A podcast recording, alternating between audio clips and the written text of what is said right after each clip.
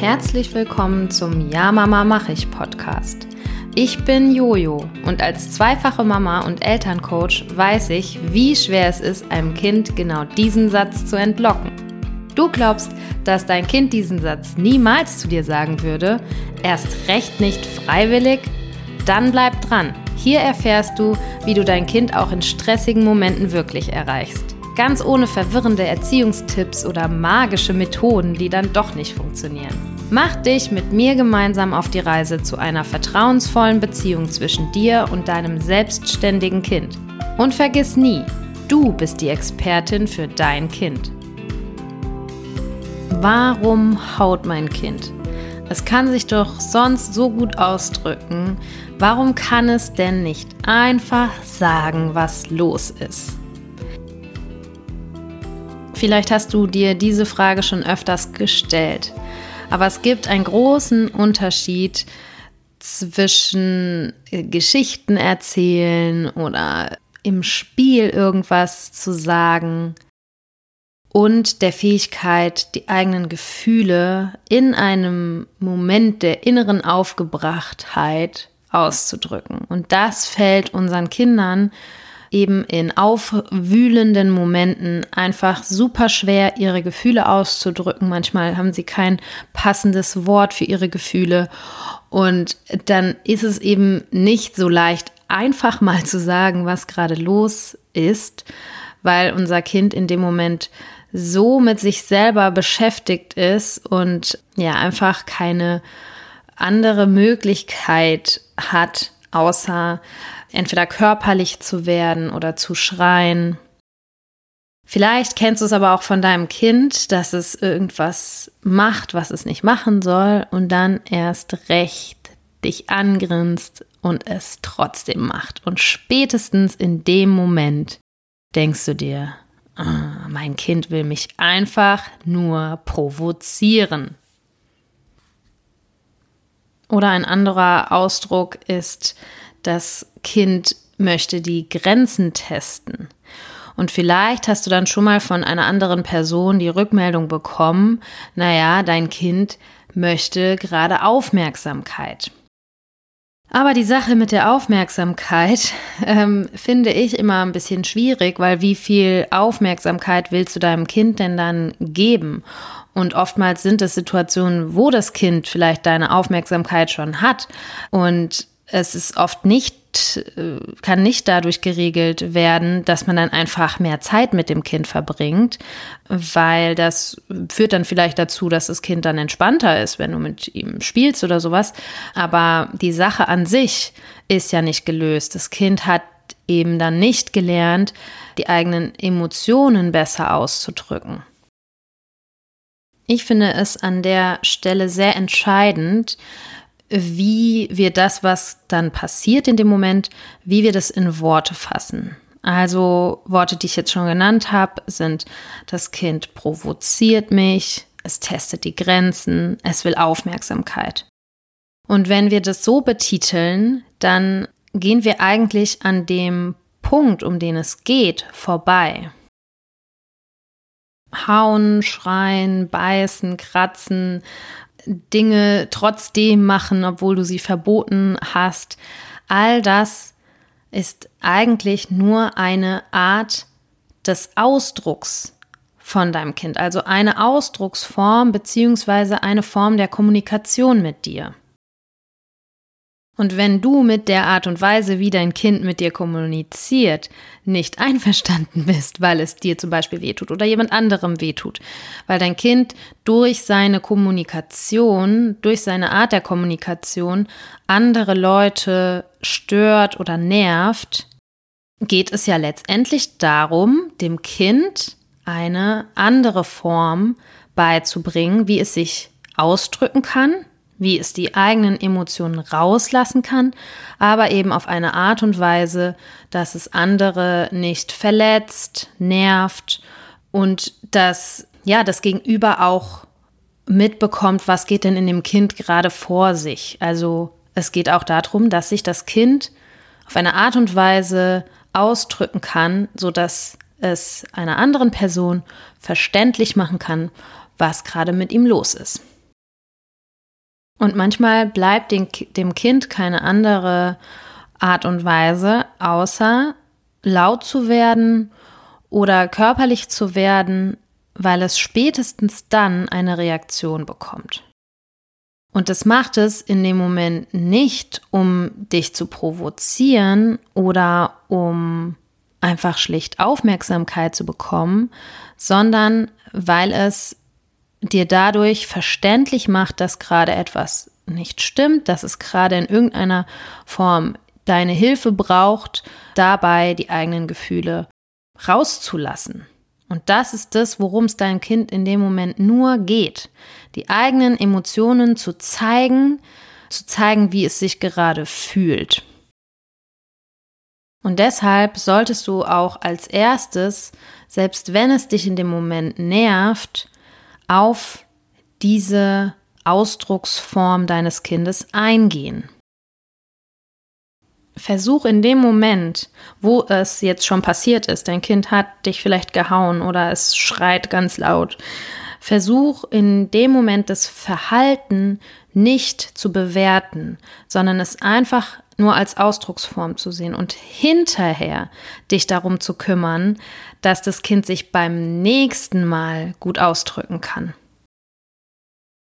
Wenn wir Eltern in dem Moment davon ausgehen, dass mein Kind nur Aufmerksamkeit will oder dass es mich provozieren will, dann ist das wie ein Fass ohne Boden, weil du kannst dann deinem Kind so viel Aufmerksamkeit schenken, wie du willst. Ihr kommt halt an dem Punkt nicht voran. Das, was dein Kind in dem Moment braucht, ist Übung und an vielen Stellen auch noch deine Unterstützung, um die eigenen Gefühle besser ausdrücken zu können. Wenn es das nämlich schon könnte, wenn es Worte für seine Gefühle hätte, könnte es dir einfach sagen. Es weiß ja ganz genau, dass du es nicht schön findest, wenn es dich haut. Es weiß ganz genau, dass es nicht schön ist, weder für die anderen noch für sich selbst, laut, laut loszuschreien. Und ganz oft sehe ich Eltern, die ganz viel Mühe darauf verwenden, dem Kind diese Ausdrucksform, also das Schreien oder das Hauen oder sowas, abzugewöhnen, also darüber zu sprechen, was das Kind nicht machen soll, das äh, bringt aber nicht so richtig was, weil das Kind weiß ja schon, dass das nicht okay war und dass das nicht schön war. Und jetzt geht es viel mehr darum, herauszufinden, was hinter diesem Ausdruck des Kindes steckt. Also warum sind die Emotionen von dem Kind in dem Moment so angesprungen? Was stört das Kind? Was können wir verändern an unserem Zusammenleben, sodass das Kind sich wohler fühlt, sich vielleicht leichter tut mit einer Aufgabe oder ja auch einfach mehr für sich sorgen konnte in dem Moment. Also es geht beim Schreien, Hauen oft darum, dass es dem Kind mit etwas nicht gut geht, dass es etwas optimieren will eigentlich.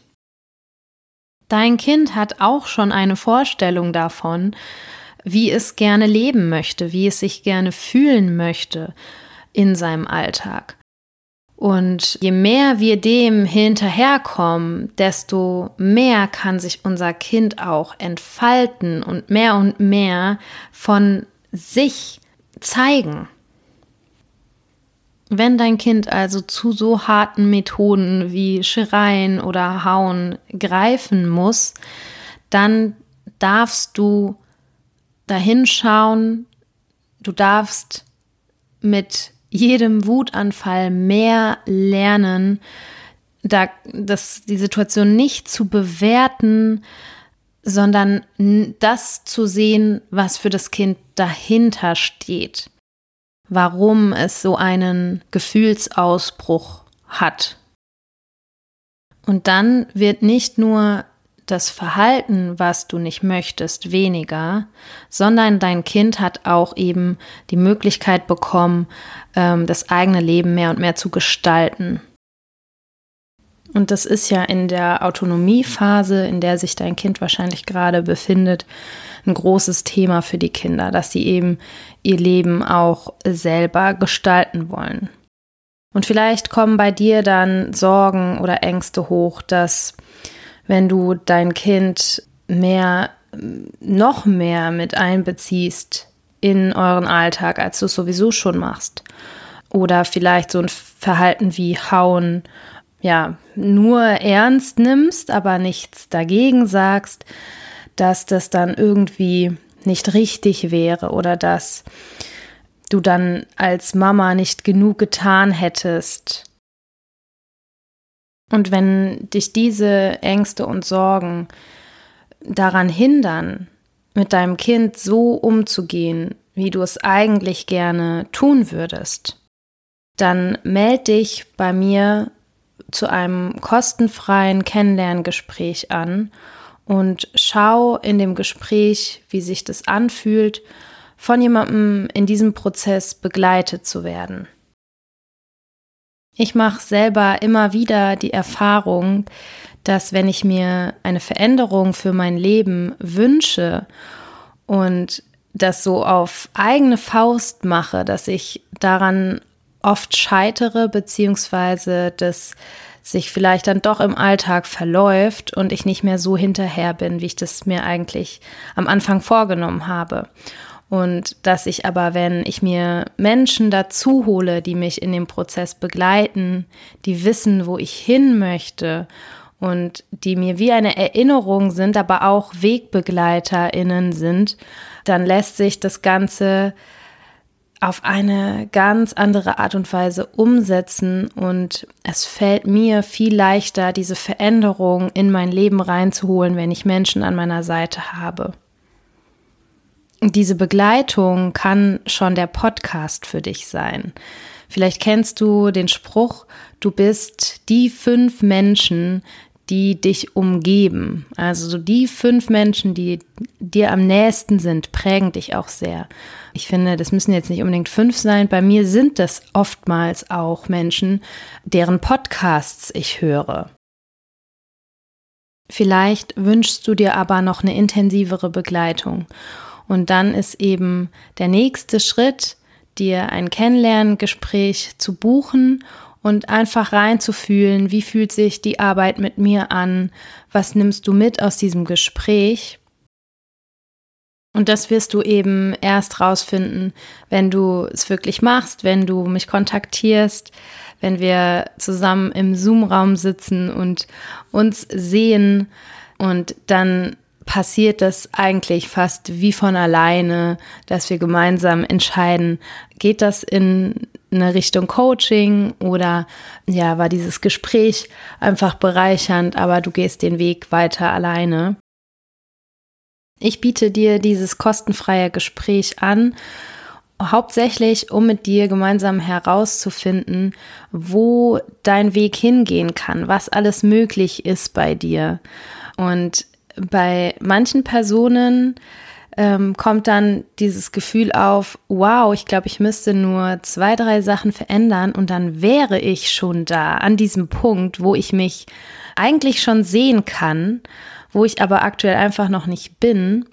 Und bei anderen kommt der Wunsch auf, das mit mir gemeinsam zu machen und ja, ein Stück weit auch diese Herausforderung, die so eine Veränderung mit sich bringt, nicht alleine zu gehen, sondern eben mit jemandem zusammen. Also öffne die Shownotes zu dieser Podcast-Folge und klick auf den Link, der dich zu meinem Terminkalender führt und vereinbare dir deinen Termin und wir schauen gemeinsam in die Zukunft, was alles möglich ist. Das war's. Schön, dass du mit dabei warst. Du willst mehr? In den Show Notes findest du den Link zu meinem Instagram-Profil über die Trotzphase. Hat dir diese Folge gefallen? Dann abonniere den Podcast und teile die Folge mit anderen Mamas, damit auch sie aus dem Strudel von Do's und Don'ts in der Erziehung herausfinden können. Denn jede Mama sollte wissen, dass Erziehung auch auf ihre Art und Weise funktionieren kann.